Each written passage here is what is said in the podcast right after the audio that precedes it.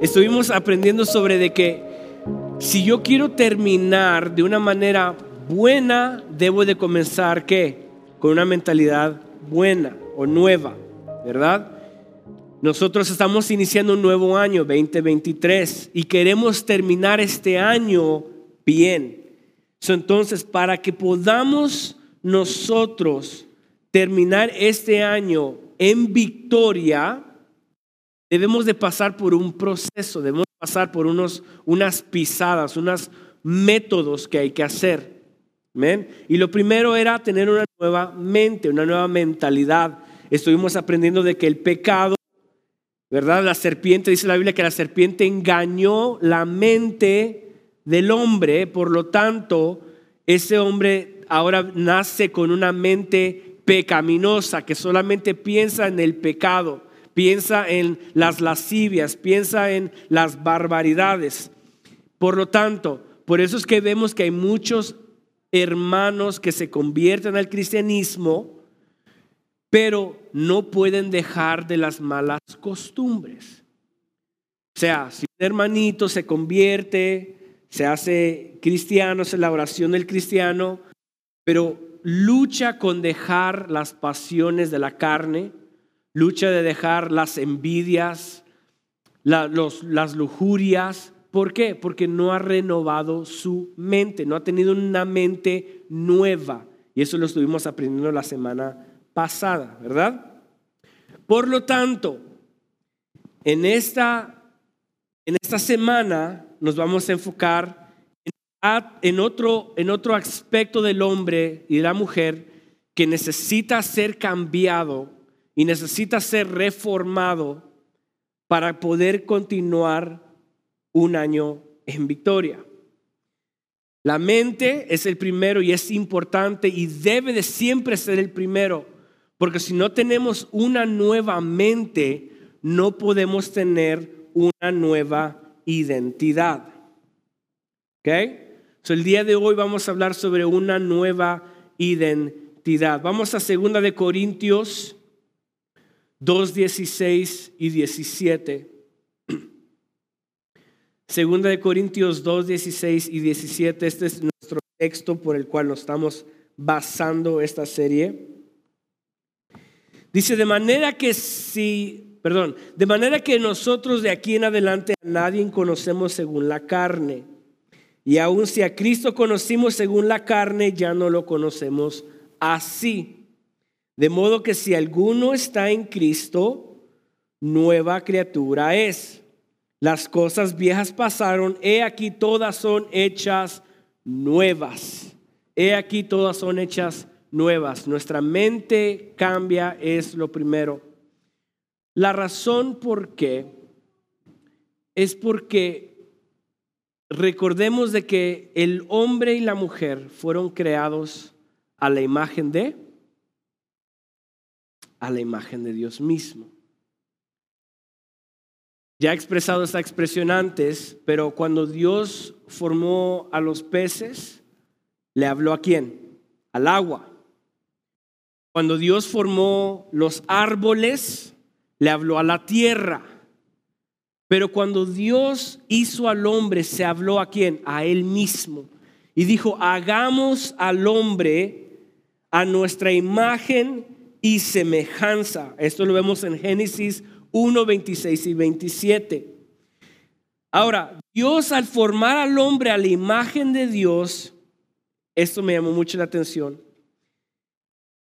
no era para que el hombre nada más viviera una vida como vagabundo y en el jardín y viendo qué poder hacer, sino que el propósito por la cual Dios formó al hombre desde el inicio era para que fuera una representación misma de Dios en la tierra. Ese es el propósito final de Dios formando a Adán. Era de que cuando dijo, ok, voy a hacer los peces, agua, peces, pum, tierra, árboles, pum, órbita, estrellas, pum, y formó todo. Pero se habló entre él mismo, dijo, bueno, ¿sabes qué? ¿Qué puedo hacer? de tanta gloria que hay en este mundo que yo acabo de formar, necesito que algo o alguien me represente en la tierra. Necesito que cuando vean a ese hombre, me vean a mí. Por, lo tanto, dijo, hagamos al hombre a nuestra imagen y semejanza. Y fue hecho. El hombre fue formado del polvo, de la nada, ojo, de la nada, para poder ser todo. Dios formó del hombre de lo más bajo del mundo para que pudiera estar encima y sobre todo el mundo. Entonces, cuando Dios formó a Adán y a Eva, lo hizo con la identidad misma de Dios. Pero, una vez más, el pecado al entrar fue que hizo que el hombre perdiera la identidad. Cuando la serpiente engañó la mente, lo engañó con qué? Distorsionando qué? Su identidad. Ojo, toda tentación que viene a nuestras vidas nos va a atacar con, con nuestra identidad. ¿Qué fue lo que la serpiente le dijo a Eva cuando la estaba engañando? Le dijo, Dios sabe que si tú comes de ese árbol, serás igual a Dios. ¿Qué es lo que hizo la serpiente? ¿Distorsionó qué? La identidad. Adán y Eva ya eran como Dios. Eran, la, eran semejante a Dios.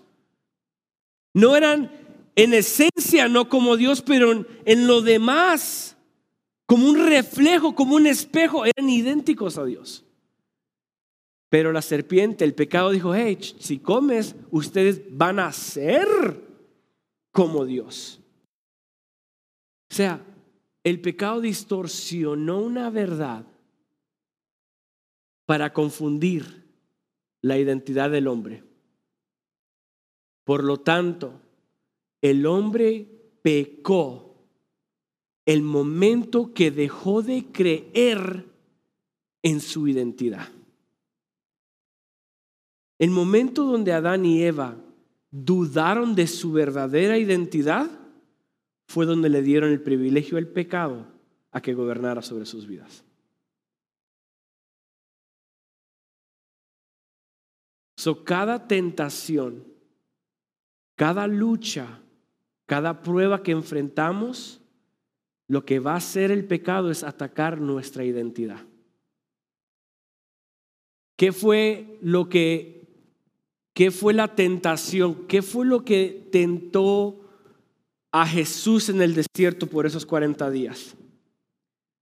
No dice la Biblia que se le presentó Satanás y le dice, hey, si eres el Hijo de Dios, vamos con la identidad. Si eres el Hijo de Dios, haz que estas piedras se conviertan en qué? En pan. Y luego le dijo, si eres hijo de Dios, tírate. Si eres hijo de Dios, mira, póstrate. Entonces, ¿qué fue lo que el pecado, qué fue lo que la tentación atacó? La identidad. Porque Dios sabe muy bien, y seamos honestos, si perdemos nuestra identidad, si perdemos quiénes somos, si dudamos de quiénes somos, le damos puerta al pecado. Y eso fue exactamente lo que Adán y Eva hicieron. Le abrieron puerta en la mente al pecado porque el pecado dijo, Dios sabe que si ustedes, si ustedes comen, y muerden la manzana, la naranja, la uva, lo que sea, entonces ustedes van a ser igual a Dios. Y ellos dijeron, espérame, espérame, entonces no somos como Dios. ¿No somos igual a Él? Espérame, entonces yo camino con Dios. Yo hablo con Dios y wow, Él es un Dios extraordinario. Hmm, tal vez sí, tal vez seré yo extraordinario. Y dudaron de su identidad. Y desde entonces el hombre ha tenido una identidad torcida. Una identidad completamente alejada de la verdad. ¿Qué es lo que dice la Biblia sobre la distorsión de nuestra identidad del mundo? Vamos a Romanos, su capítulo 1.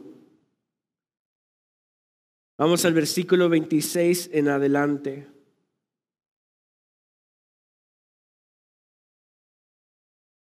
Dice, por esto Dios los entregó a pasiones vergonzosas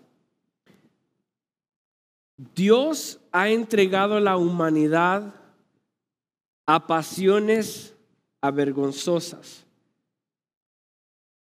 ¿Saben qué es que Dios ha entregado? Es que Dios ha dado permiso que ellos maquinen cosas en su mente.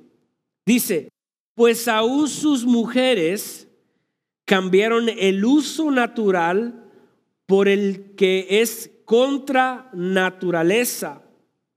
Y de igual modo también los hombres, dejando el uso natural de la mujer, se encendieron en su lascivia unos con otros, cometiendo hechos vergonzosos, hombres con hombres, y recibiendo en sí mismo la retribución debido a su extravio.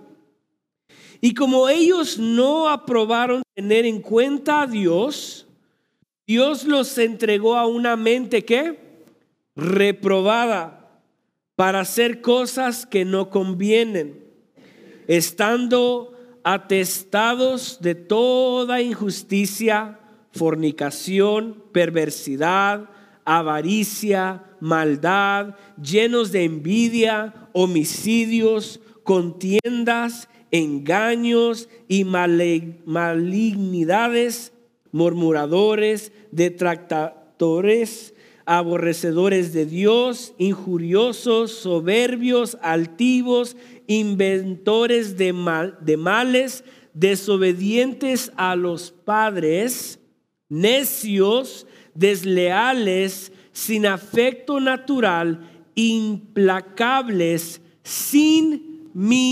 misericordia. El hombre por causa del pecado ha distorsionado su identidad. Y es Pablo, ojo, voy a dar contexto a esto, Pablo está recitando básicamente lo que sucedió en el Antiguo Testamento, en Oseas.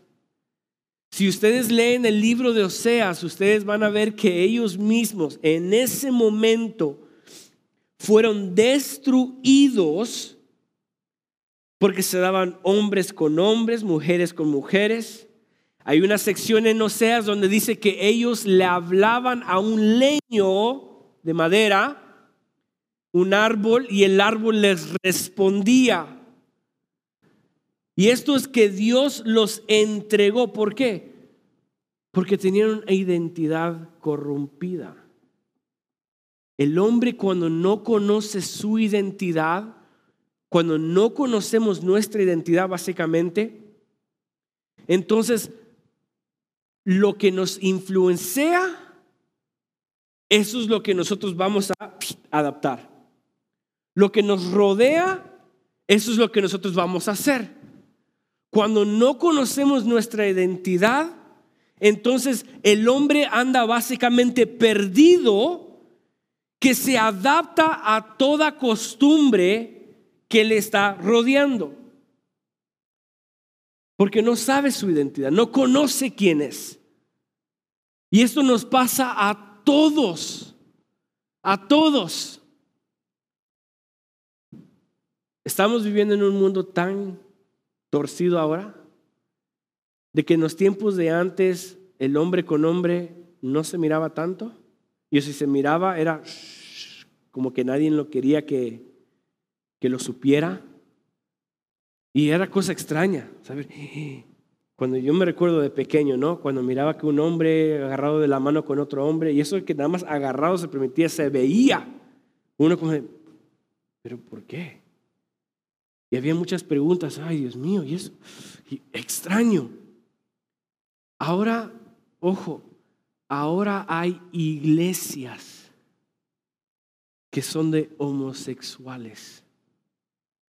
Hoy hay iglesias abiertas a la comunidad que aceptan a medio mundo.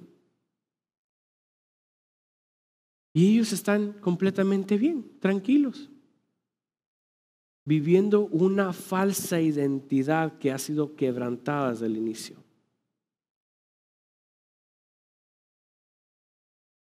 En otras palabras, están viviendo una vida completamente falsa. Y ese es el problema cuando no conocemos nuestra identidad. Vivimos una vida que es totalmente falsa. No es la, la realidad de las cosas. Yo dije, que en el, dije en el inicio que cuando Dios formó al hombre, lo hizo con el fin de que de representarlo a él. Ese era el fin. De que cuando miraran al hombre, todos los reyes en la antigüedad, incluso hoy en tiempo, cuando uno quiere recordar a una persona, ¿qué es lo que levanta o qué es lo que hace? Un monumento, ¿no? O si vamos a, a Washington, D.C., está un monumento de quién? De Abraham Lincoln sentado. El que libertó a los esclavos, a los morenitos. ¿Verdad?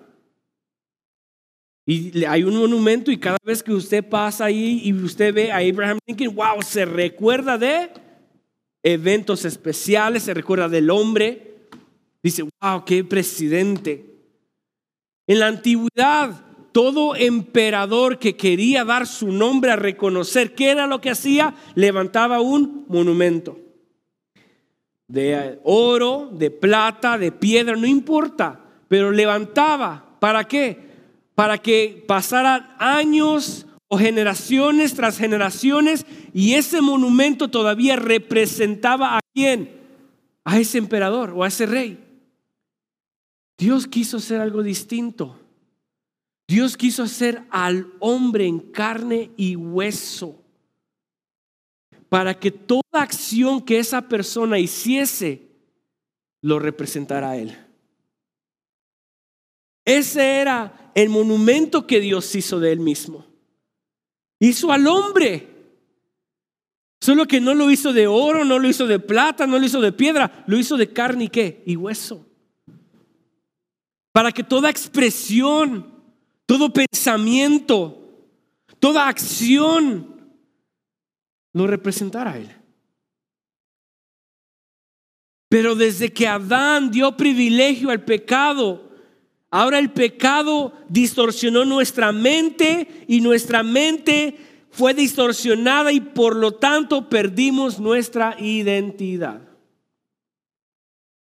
Y ahora todos luchamos. Ahora vivimos diciendo, si tengo tal negocio, seré tal persona. Ahora vivo diciendo, si tuviese tal persona, yo fuese así. Si yo tuviera tal carrera, entonces yo seré esto. Y todos estamos buscando maneras para hacer algo, para poder ser alguien porque las cosas están distorsionadas. Aún incluso en la iglesia estamos distorsionados porque no conocemos nuestra identidad. Yo tengo que orar para poder ser santo. Debo de ayunar para poder ser santo. Debo de, de vestirme tal manera para poder ser agradable delante de Dios. Porque tenemos nuestra identidad al revés. Como no conocemos nuestra identidad y como no la hemos cambiado ni la hemos hecho nueva en nosotros, el hombre está buscando maneras para hacer algo para poder ser alguien. Y esto cuesta tiempo, esfuerzo, mucho esfuerzo básicamente, que se nos hace tan pesado porque no sabemos nuestra identidad. Pero esta es la buena noticia. Esta es la buena noticia, que de modo que si alguno está en Cristo, nueva criatura es. Las cosas viejas pasaron He aquí, todas son hechas, ¿qué? Nuevas. Ahora, la importancia de nosotros renovar nuestra mente y de hacerla nueva es la que nos va a ayudar a nuestra identidad encontrar vida en nosotros. El momento de nosotros, y esto es lo que aprendimos la semana pasada, cuando comenzamos a conocer a Dios en su totalidad, comenzamos a conocernos a nosotros mismos. Ahora, ¿qué es nuestra identidad? ¿Cuál es nuestra identidad ahora que estamos en Cristo y ahora que somos una nueva persona? Ahora que somos un nuevo cristiano, una nueva imagen de Dios, ¿cuál es nuestra identidad?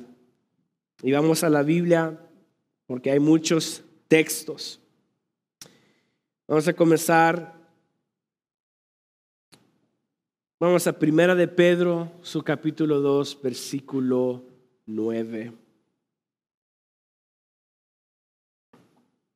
Primera de Pedro 2, 9. Y vamos a, vamos a, saborear este texto. Esto, primeramente, Dios es lo que nos va a dar ánimo en lo que sigue. Primera de Pedro 2.9 dice, más vosotros sois, ojo, ahí me voy a tener, más vosotros sois.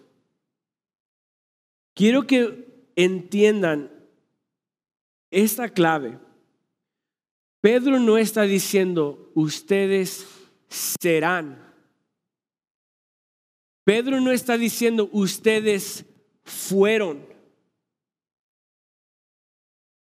Porque ese es el problema con, la humanidad, al no entender la identidad.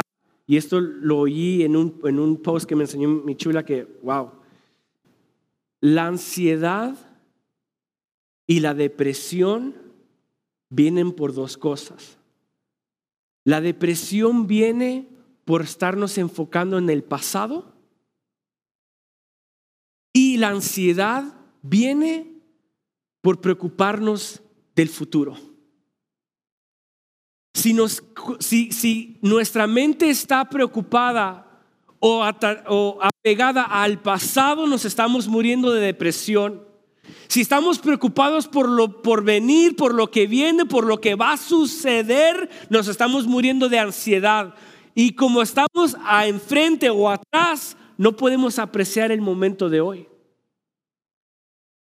No podemos apreciar el momento de hoy. Y esto es lo que Pedro está tratando de enfocarse.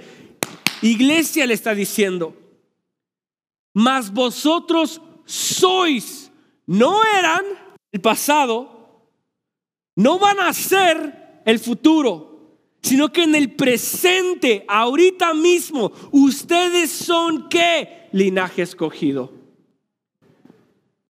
Ustedes son linaje escogido. ¿Saben qué es ser escogido? Vamos a Efesios.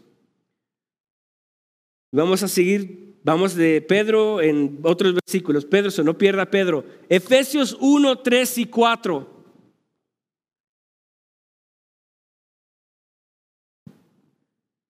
Efesios 1, versículo 3 y 4 dice, bendito sea el Dios y Padre de nuestro Señor Jesucristo, que nos bendijo con toda bendición espiritual en los lugares celestiales en Cristo. Aquí está otra identidad. Estamos bendecidos. Está diciendo Pablo que bendito sea el Dios y Padre de nuestro Señor Jesucristo que nos bendijo con toda bendición espiritual en los lugares celestiales en Cristo, según, versículo 4, nos escogió en Él antes de la fundación del mundo para que fuésemos santos y sin mancha delante de Él. Esto es, mind blowing, como dicen. Antes que usted naciese, antes que Dios hablase para formar nuestro globo terráqueo, antes que Él pensara en hacer las estrellas, antes que Él hiciera toda la gloria que nosotros podemos ver a nuestro alrededor, en la eternidad, wow, en la eternidad. La eternidad no tiene ni principio y ni tiene fin. Pero en la eternidad ya Dios nos había escogido a usted y a mí. Sea, imagínese la mente de Cristo antes que Él fundara e hiciera la tierra, antes que hiciera todas las maravillas en Génesis 1, 2 y 3, antes que Él hablase, Él ya nos había escogido en Él para que ustedes fuesen de Él. Él ya sabía lo que ustedes iban a cometer. Él ya sabía lo que iban a enfrentar. Él ya sabía todos los errores, los pecados, todos nuestros pensamientos, todas las malas cosas que maquinamos en contra de nuestro prójimo, en contra de nosotros mismos. Aún antes de todo eso, ya Dios nos había escogido. Ya había Dios en la eternidad había dicho, he escogido a este grupo de personas en mí mismo. Somos linaje escogido. Segunda de Tesalonicenses 2.13. Segunda de Tesalonicenses 2.13.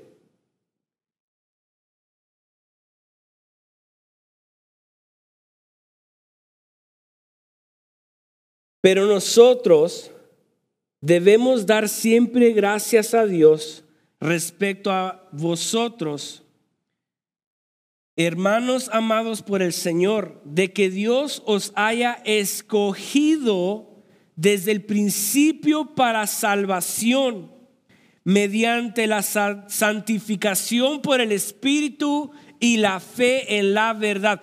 Dios nos escogió desde el principio. Es lo que está diciendo aquí. Vamos a Colosenses 3:12.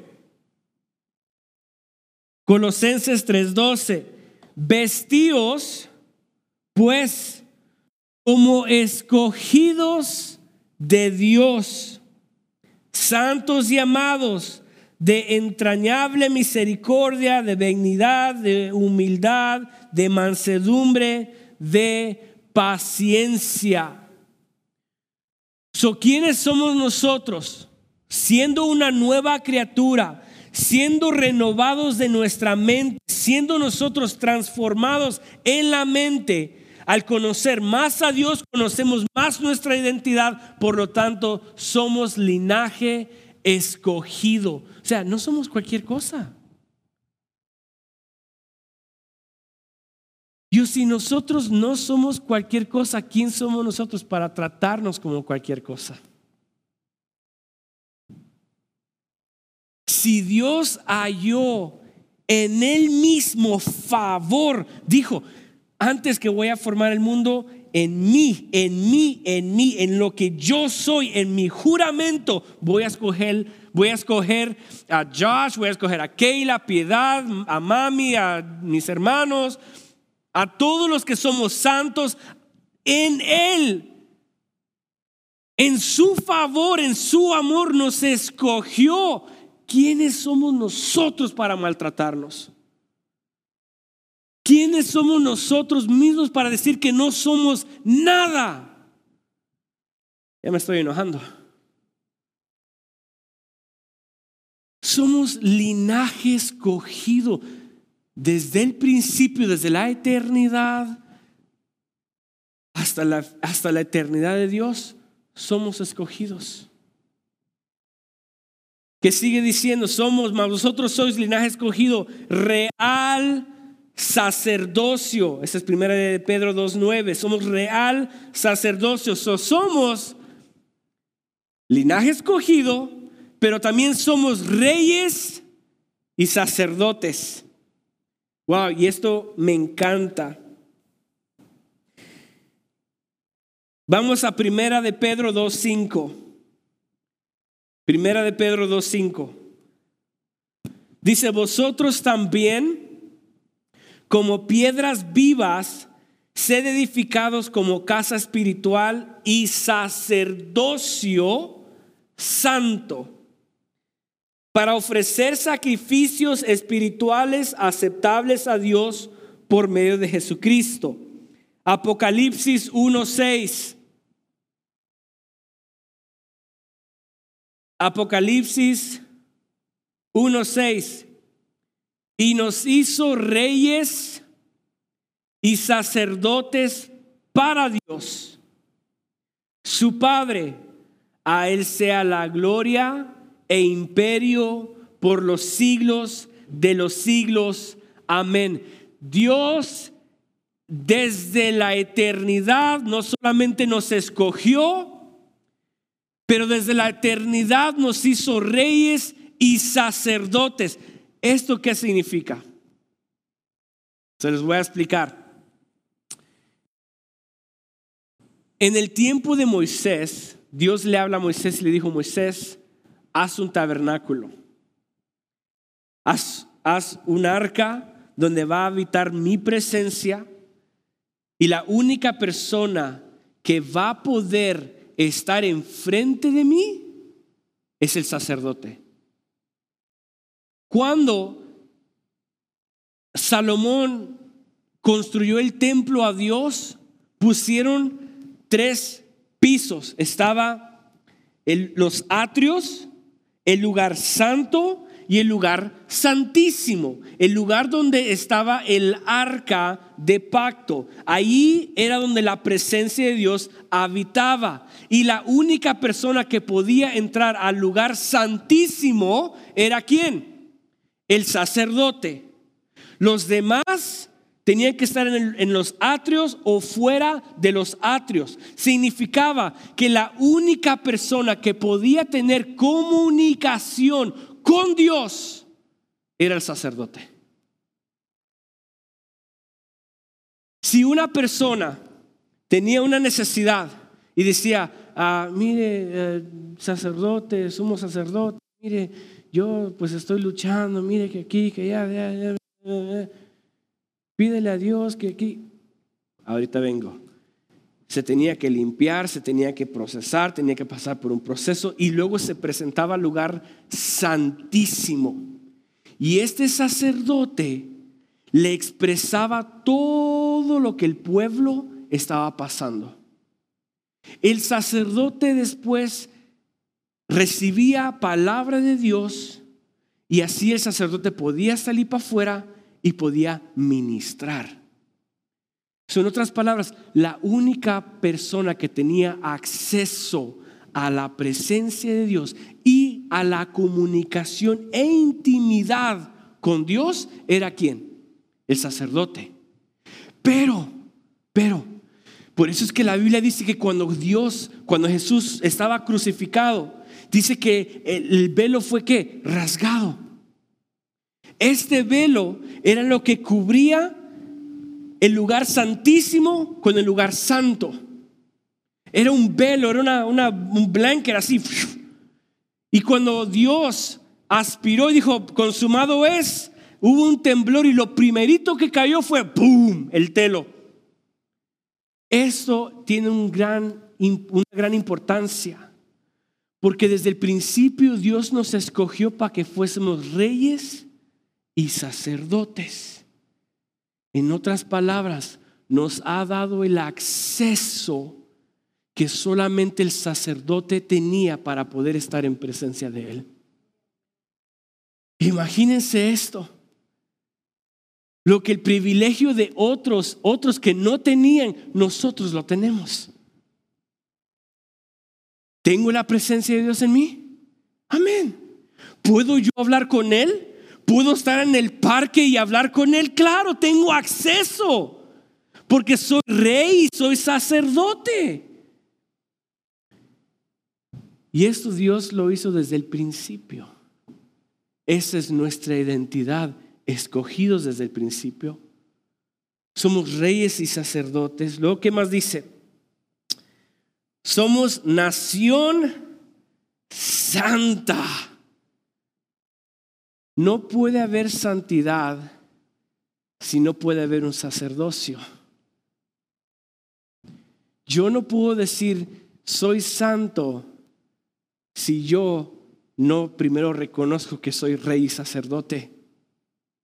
Recuerden, tres pisos, ta, ta, ta. Y el sacerdote era la única persona que podía entrar al lugar santísimo y experimentar la presencia de Dios.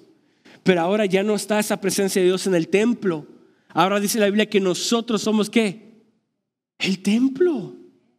Esa es nuestra identidad también. Somos el templo del Espíritu Santo. Por lo tanto, si somos el templo del Espíritu Santo, somos nación qué? Santa.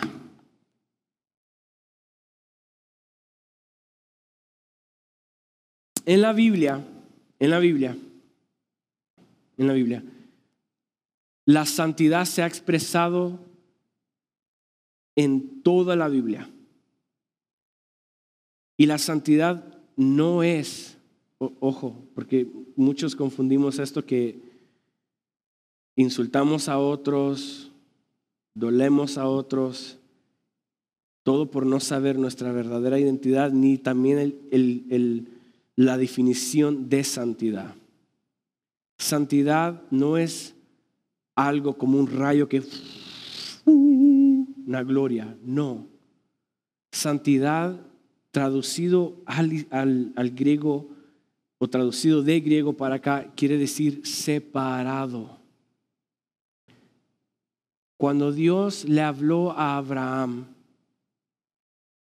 Abraham, Dios le dijo a Abraham, sal de tu tierra y tu parentela a un lugar donde yo te mostraré.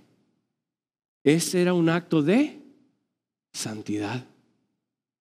Porque recuerden, el, el, lugar donde estaba Abraham, que era Ur de los Caldeos, era un lugar idólatra.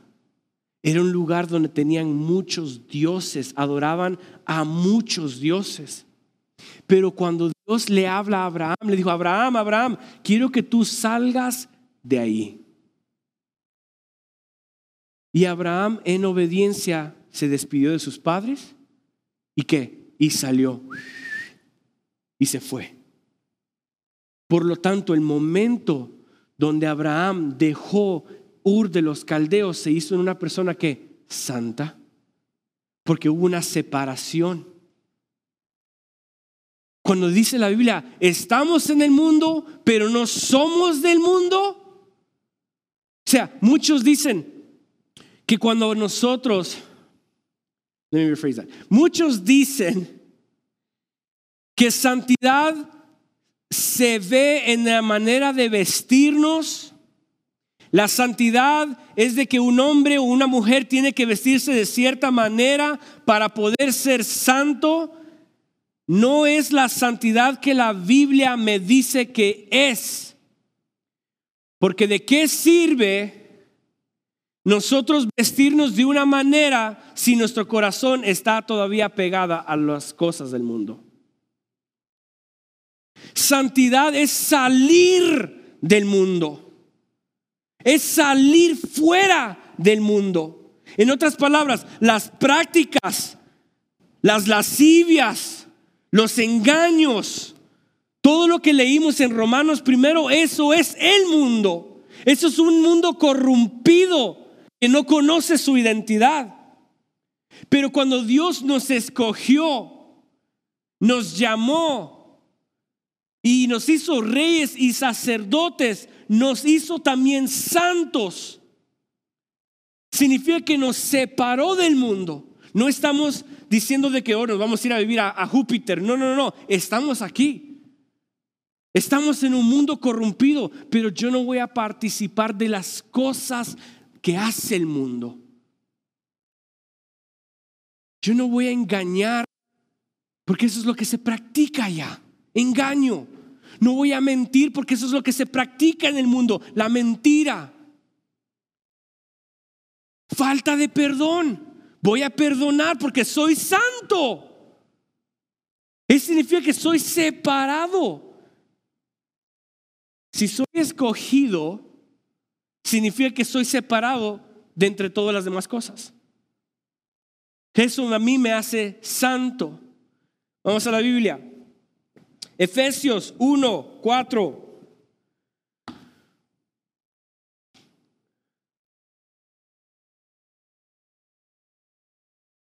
Dice, según nos escogió en Él. ¿Quién nos escogió? Dios nos escogió en Él mismo, antes de la fundación del mundo, para que fuésemos qué? Para que fuésemos qué?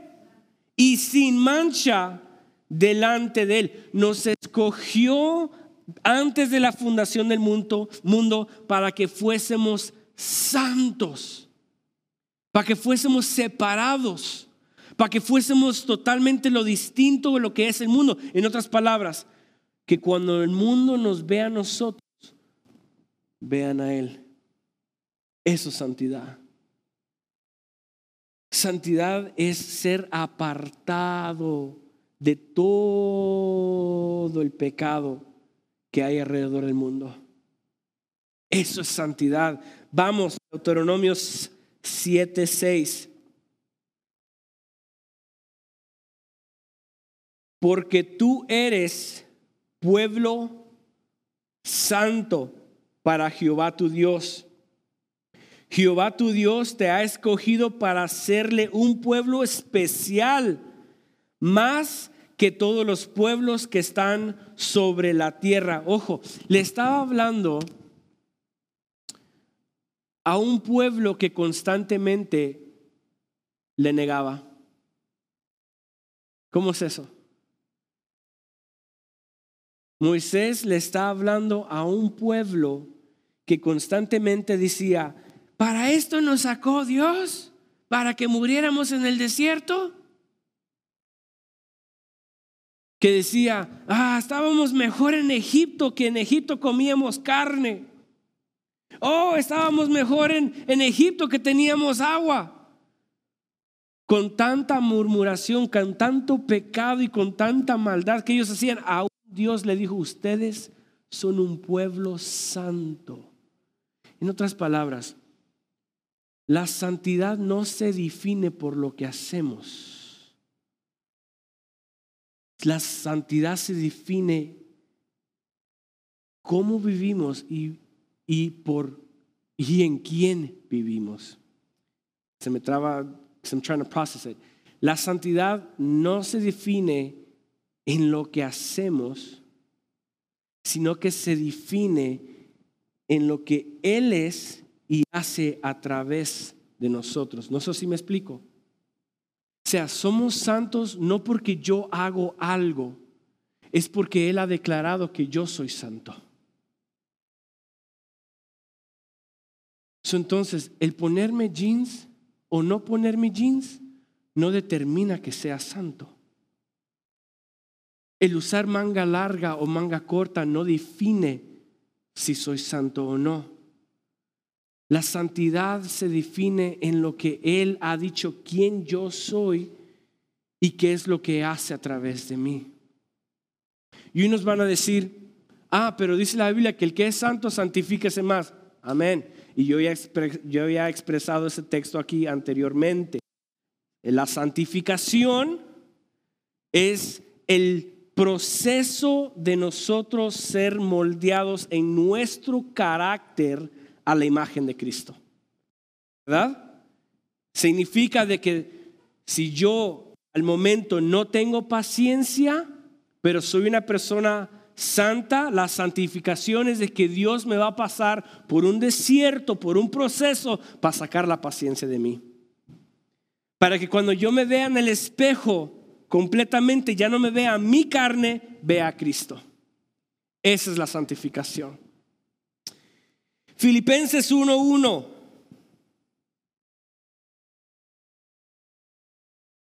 Dice Pablo y Timoteo, siervos de Jesucristo, a todos los santos en Cristo Jesús que están en Filipos, con los obispos y diáconos. Cuando usted comienza a saber que usted es santo, no por lo que usted ha hecho, sino que por lo que Cristo hizo, usted comienza a tener una nueva perspectiva de la vida. Usted ya no comienza a orar para ser santo, usted comienza a orar porque ya es santo y tiene el privilegio de acercarse al Santísimo. Usted no le va a hablar a una persona para que se comporte, usted no le va a hablar a una persona de Cristo para que sea un comportamiento santo, sino que usted le va a hablar a otros de Cristo porque usted ya es santo, por lo tanto usted quiere que conozca al que es santísimo. Y el problema está de que las iglesias pasan tiempo tras tiempo, tras tiempo, tras tiempo, tiempo buscando la santidad en vez de vivir la santidad. Pasan el tiempo viviendo, buscando ser más santos en vez de vivir esa santidad en un mundo que está corrompido de identidad. Somos linaje escogido reyes y sacerdocios. Somos nación santa. Somos un pueblo adquirido. Un pueblo adquirido. Somos, en otras palabras, somos comprados. Primera de Corintios 6:20.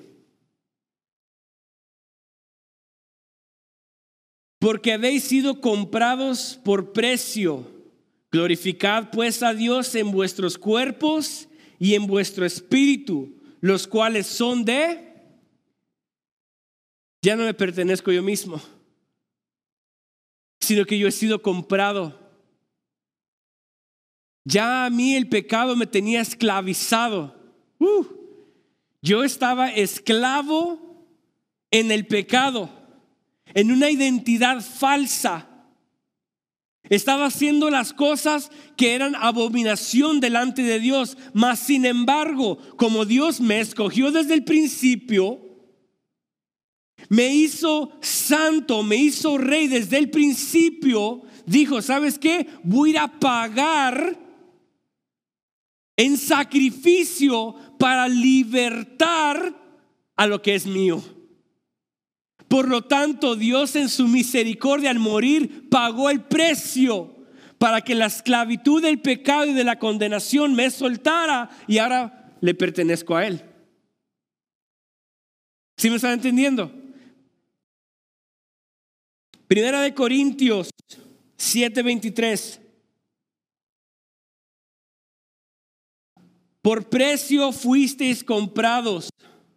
No hagáis no os hagáis esclavos de los hombres, si yo soy comprado de parte de Dios, si Dios me compró, ¿qué estoy yo haciendo esclavizándome de la religión?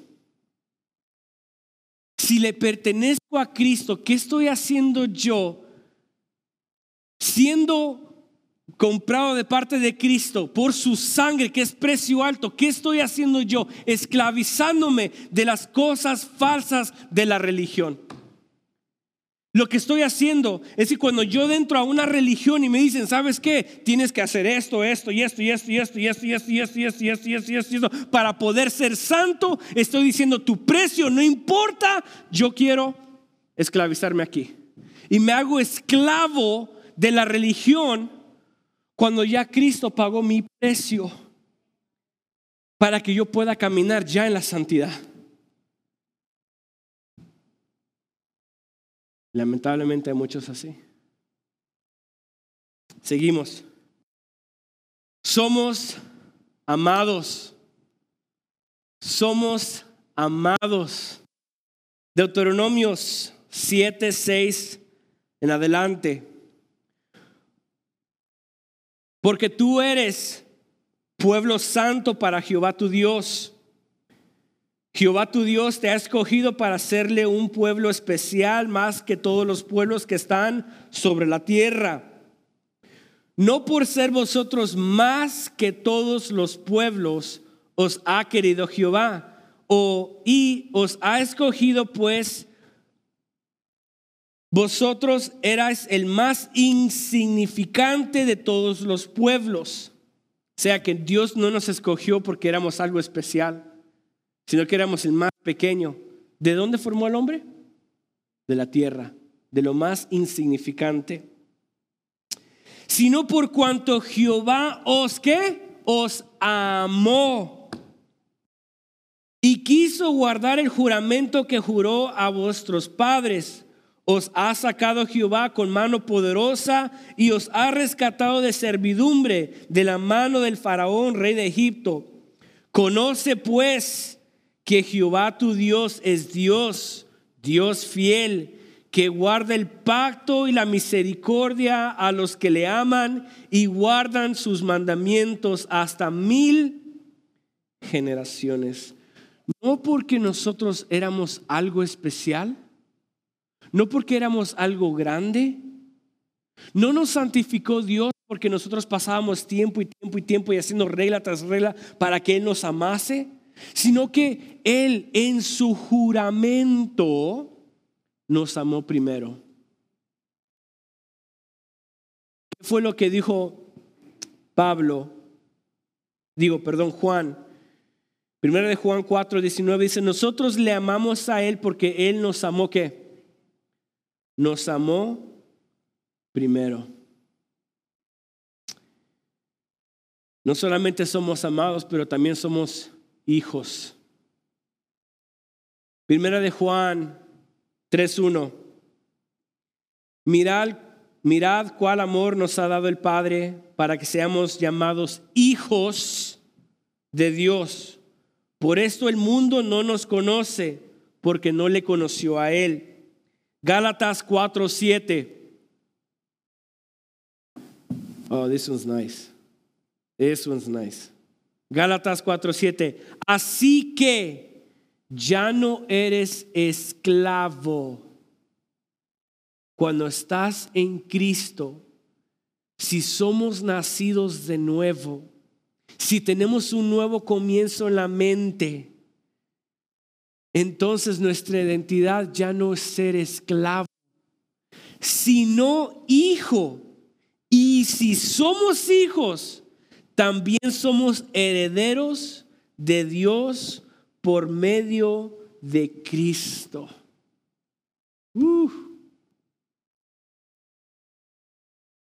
Y yo puedo seguir con la lista de qué es lo que nosotros somos en Cristo. Somos coheredos, eh, coheredos, whatever, coherederos Somos muchas cosas en Cristo. Ahora, para terminar, para terminar, porque veo que se están durmiendo. Gracias por la honestidad. Para terminar, ¿sabe cuánto tiempo, sabe cuánto tiempo yo luchaba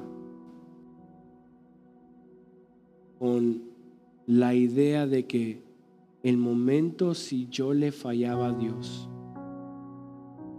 o el momento donde expresara que yo le fallé a Dios, yo luchaba con la idea de que si yo en un momento pecaba o fallaba o cometía un error, todos estos privilegios, toda esta identidad se borraba y ahora era un pecador. Y ese sentimiento de sentirme yo pecador era lo que me mataba. No, sentía, no me sentía digno de orar, no me sentía digno de presentarme en iglesia, no me sentía digno de hacer cualquier cosa. Yo si lo hacía, lo hacía hipócritamente. ¿Y sabe cuánta persona hay en el mundo que son cristianos? Que se mueren de depresión por un error que hicieron en el pasado, por una falta que hicieron en el pasado, y están en el presente viviendo en depresión sin poder vivir una nueva identidad por un error que hicieron culpándose que Dios ya no los puede usar, que Dios ya no los ve con ojos de que Dios ya borró su nombre del libro de la vida. Por lo tanto, no se empeñan en vivir una vida en plenitud. ¿Sabe cuánta persona hay afuera de esa manera? Mucha. Mucha. Y lamentablemente me duele en el corazón saber que lo hay. Pero la buena noticia, primera de Pedro 1.23, y quiero terminar con este texto para que nos vayamos gozosos y alegres sabiendo que nuestra identidad que está en Cristo es irrevocable. Primera de Pedro 1.23. Primera de Pedro 1, 23. Siendo renacidos, no de simiente corruptible, sino de incorruptible por la palabra de Dios que vive y permanece para siempre. Lo voy a leer una vez más. Siendo renacidos, de modo que si alguno está en Cristo, este es el renacimiento. Esto es lo que Pedro está diciendo. De modo que si alguno está en Cristo, nueva criatura es, ha renacido de nuevo, no de simiente corruptible, o sea que ya no nacemos en la misma condición como nació Adán, de la corrupción, del pecado, de la carne ¿Se recuerdan lo que Jesús estaba hablando con Nicodemo? Y Nicodemo le dijo, hey, ¿cómo es que yo puedo nacer otra vez en el vientre de mi madre? Y Jesús le dijo, no, no, no, no, no, no estés loco. No puedes volver a nacer en el vientre, pero puedes que nacer en espíritu. Puedes nacer en qué? En mí. Y esta es la nueva criatura, este es el nuevo comienzo, que cuando estamos en Cristo, nacemos en Cristo, somos una nueva persona en Cristo, somos renacidos, no de simiente corruptible, sino de una que incorruptible. una simiente incorruptible por la palabra de Dios que vive y, la clave, permanece para So, todo lo que somos en Cristo Jesús, ahora lo seremos para, lo seremos para, lo seremos para siempre. Soy santo hoy, voy a ser santo mañana. Soy adquirido hoy, soy adquirido mañana. Todo lo que yo soy, mi nueva identidad que fue ayer, que soy hoy, lo voy a hacer mañana y voy a ser pasado para mañana y será para mientras Cristo viva, nosotros vivimos. He dicho, caso cerrado.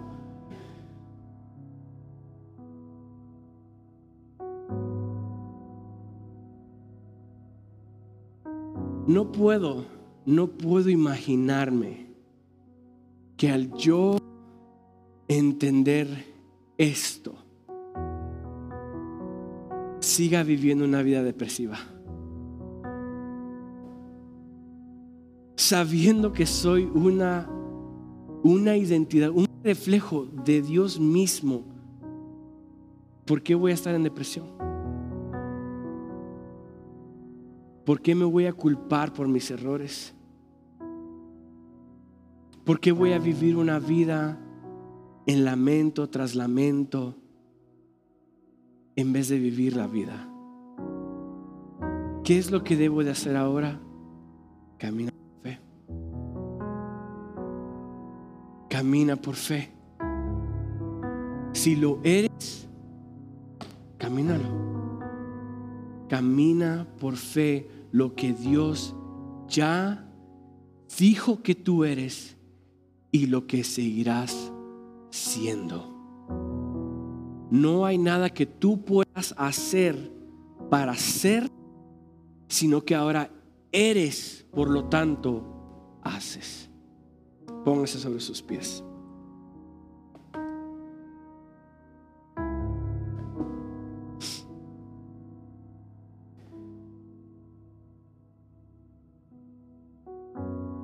De aquí en adelante, caminemos siempre recordando nuestra nueva identidad. Que nuestra identidad es en Cristo. Y si Dios lo ha escogido a usted, de todos los hombres y mujeres que hay en el mundo, es con el fin y propósito que cuando lo vean a usted, lo vean a Él. Cuando vean sus acciones, digan, wow, yo quisiera más. Quisiera conocer más de este Dios a quien tú le sirves. Ese es el fin y propósito del hombre. Cierre sus ojos. Te doy gracias, mi rey. Gracias, Señor, porque de la nada Tú formaste,